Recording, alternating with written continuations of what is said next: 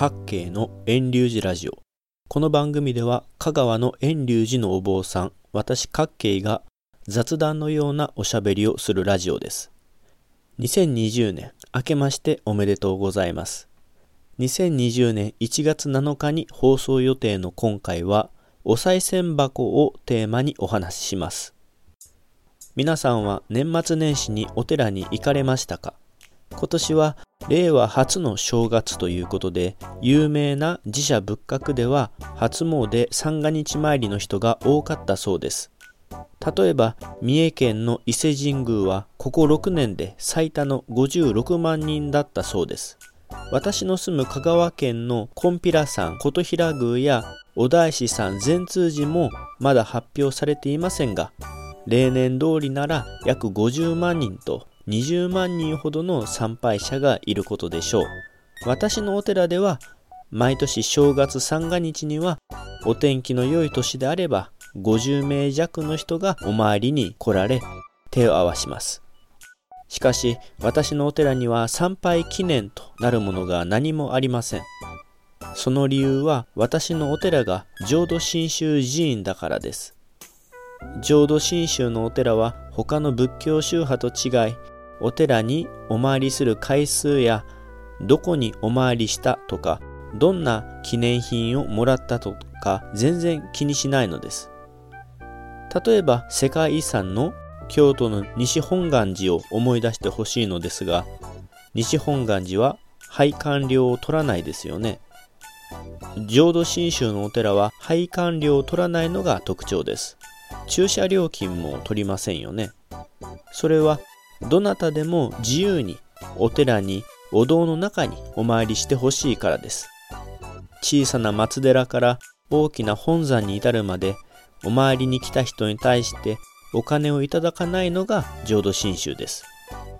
で、よくお参りに来た人にこんなことを言われます。どうしてお賽銭箱を置かないのですか？何か参拝の記念になるものが欲しいと言われました。要望があって私の寺ではこの大晦日と正月三が日だけは本堂の縁に賽銭箱と昇降用の机を用意しています。お昇降用の線香やマッチは寺が用意しているので誰でも気軽にお昇降できます。そして1月4日には賽銭箱とお昇降箱を片付けます。お参りされる人の中にはどうして一年中お賽銭箱と香炉を設置しないのですか？と尋ねられます。置いておけばお寺のご自金として少しは役立つんじゃないの？とのことです。確かに浄土真宗以外のお寺ではよく賽銭箱を置いています。たくさんの人が訪れる観光寺院ではびっくりするほどの金額が賽銭料として得られるでしょう。でも私の寺では起きません。それには理由があります。一つ、泥棒が出て治安が悪くなるから。二つ目、間違った意味で賽銭が使われるからです。一つ目、神社にも賽銭箱がありますよね。私の近くにもたくさんの神社、お宮さんがあります。あってはならないことですが、賽銭箱があると必ずそれに対していたずらをする人が出てきます。いわゆる賽銭泥棒ですね。賽銭泥棒をする人はまるで自動販売機の釣り線を確認する人のようにいたずらをするのが癖みたいになっています。あるわけもないのに毎夜毎夜賽銭箱をガチャガチャとして近隣住民を不安にさせます。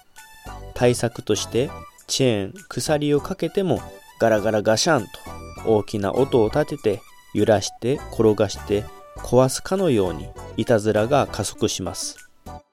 賽銭箱がなければそもそもそんないたずらは起こりません。あるやないやにかかわらず賽銭箱があれば賽銭泥棒をする人からすればいたずらの対象になります。だから私の寺では起きません。2つ目、賽銭箱は何のために設置するのか。賽銭箱は免罪箱や願掛け箱ではありません。浄土真宗では亡くなった人に守り刀や六文銭を備えません。死んだ後必要ないからですね。再銭の間違った意味として、才の河原を渡る銭金と思う人がいることです。浄土真宗では必要のないものですが、地域や宗派によっては葬儀の時に遺体に六文銭や少額のお金を添えることがあります。賽銭箱に生前の功徳として銭金を払っているつもりかもしれませんが、阿弥陀仏の浄土に生まれるための功徳として必要のないことです。阿弥陀仏が間違いなく阿弥陀仏の極楽浄土に連れて行ってくださるので、再銭などいりません。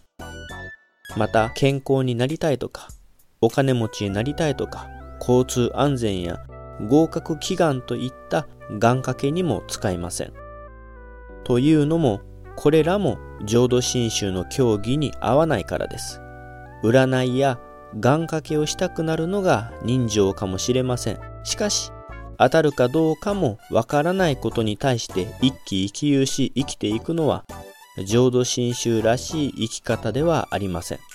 浄土真宗のお寺では私の願いを仏様に聞いてもらう場所ではなく仏様阿弥陀様の願いを聞く場所です。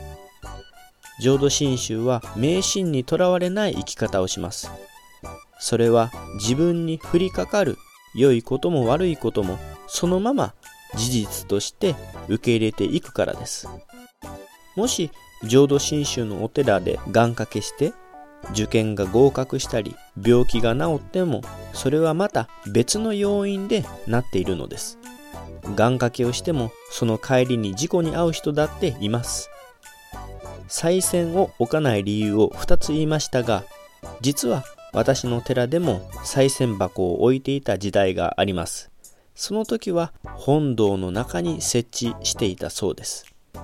昔は神仏集合と言いますか、お参りする人が神様も仏様も等しく同じように手を合わせてきました。聞くと私の寺でも昔は本堂にお参りしていた人が小銭を仏様の安置している空間の方に投げ入れていたようです。箱とか何もなくても投げ入れていたとのことです。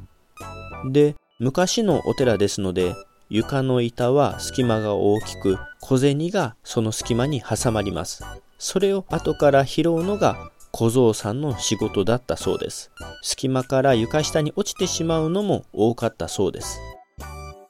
仏様に向かってお金を投げるということがあってお金を入れる箱平たく言えば賽銭箱を本堂の中だけに設置したそうです。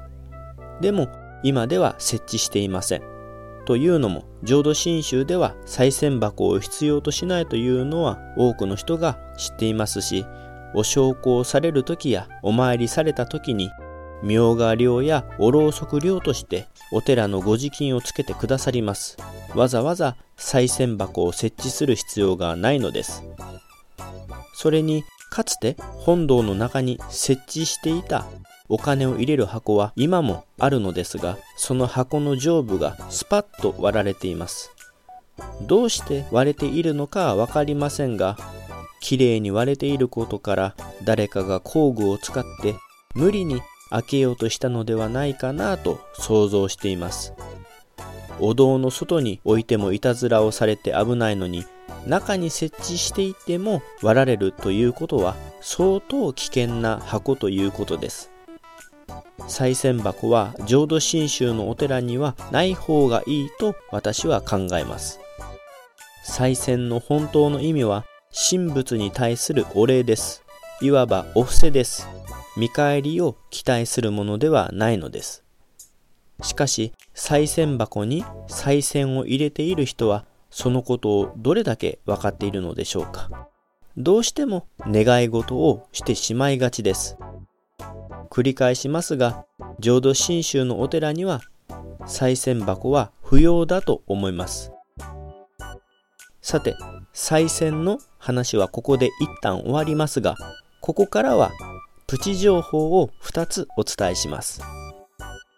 お参り先の70歳や80歳くらいのおばあさんたちから面白いエピソードを聞きました。香川県では新年の初詣に行くところにお大師さんの善通寺と琴平町のコンピラさんが有名です。昔もすごい人だかりだったようです。今は初詣といっても皆さんカジュアルな普段着のような格好で行きますが、昔は身なりを整えてきちんとした格好で初詣に行きました。お大師さんの善通寺は普段からお堂の前に賽銭箱を置いていますが、正月の時にはすごく大きな賽銭箱を設置するようです。大勢の人が来ますし、皆さん後ろからどんどん投げ入れるんですね。でも、うまく賽銭箱の中に入れられない人もいます。和装の女性は背中の首周りが開いていますよね。もしその中に投げ入れた人の賽銭がスポッと入ったなら、そのまま賽銭を持ち帰っていいんですって。今の時代はどうなのか知らないですが、昔はそうだったようですよ。これが一つ目の話です。二つ目は、賽銭の平均の金額です。皆さんはお金をいくら入れたらいいと思いますか？明確な決まりはないので、お寺からすればお任せしている状態です。語呂合わせも気にしません。じゃあ皆さんはどれくらいのお金を実際にしているのでしょうか？一般に再選の額について公表されることがありませんが西本願寺の新聞本願寺新報2016年3月の内容を参考にすると1人当たりの平均が6円だったそうです。えー、少ないなと思う人もいるでしょうが実際私の寺でも1円玉と10円玉が8割を占めています。商工には100円を置く人が多いですが、中の見えない箱には1円や10円が多くなるのだと思います。ちなみに2011年にウェザーニュースが年始調査をしたところ、再選の全国平均は149円だったそうです。でも正直149円は正しくないと私は思います。というのもこのウェザーニュースは携帯サイト上での1月3日から5日にかけての集計です。インターネット上での事後報告ですので何とでも言えるので私は当てにならないと思います。それこそ2019年7月の参議院選挙で投票に行くと答えた18歳、19歳が6割いたのに、実際の投票率が3割しかいなかったのと似たようなことだと思います。平均6円と平均149円、大きく数字が違いますが、どちらを信じるかは人それぞれでしょう。再選は見返りを期待しない神仏に対するお礼が本当の意味です。金額の代償ではないので、人と比べることなく、あなたが入れたい金額を賽銭箱に投げ入れていただけたら幸いです。ちなみに、賽銭のお金は、お寺をこれから先もずっと子や孫へとお参りのできるよう維持していくために、ご自金として使われています。各系のラジオはここで終了します。来週もまた聞いてくださいな。ポッドキャストでも配信していますので、iTunes ストアなどでレビュー評価してくれたら嬉しいです。遠隆寺各系ブログも続けているので、興味のある方はぜひご覧ください。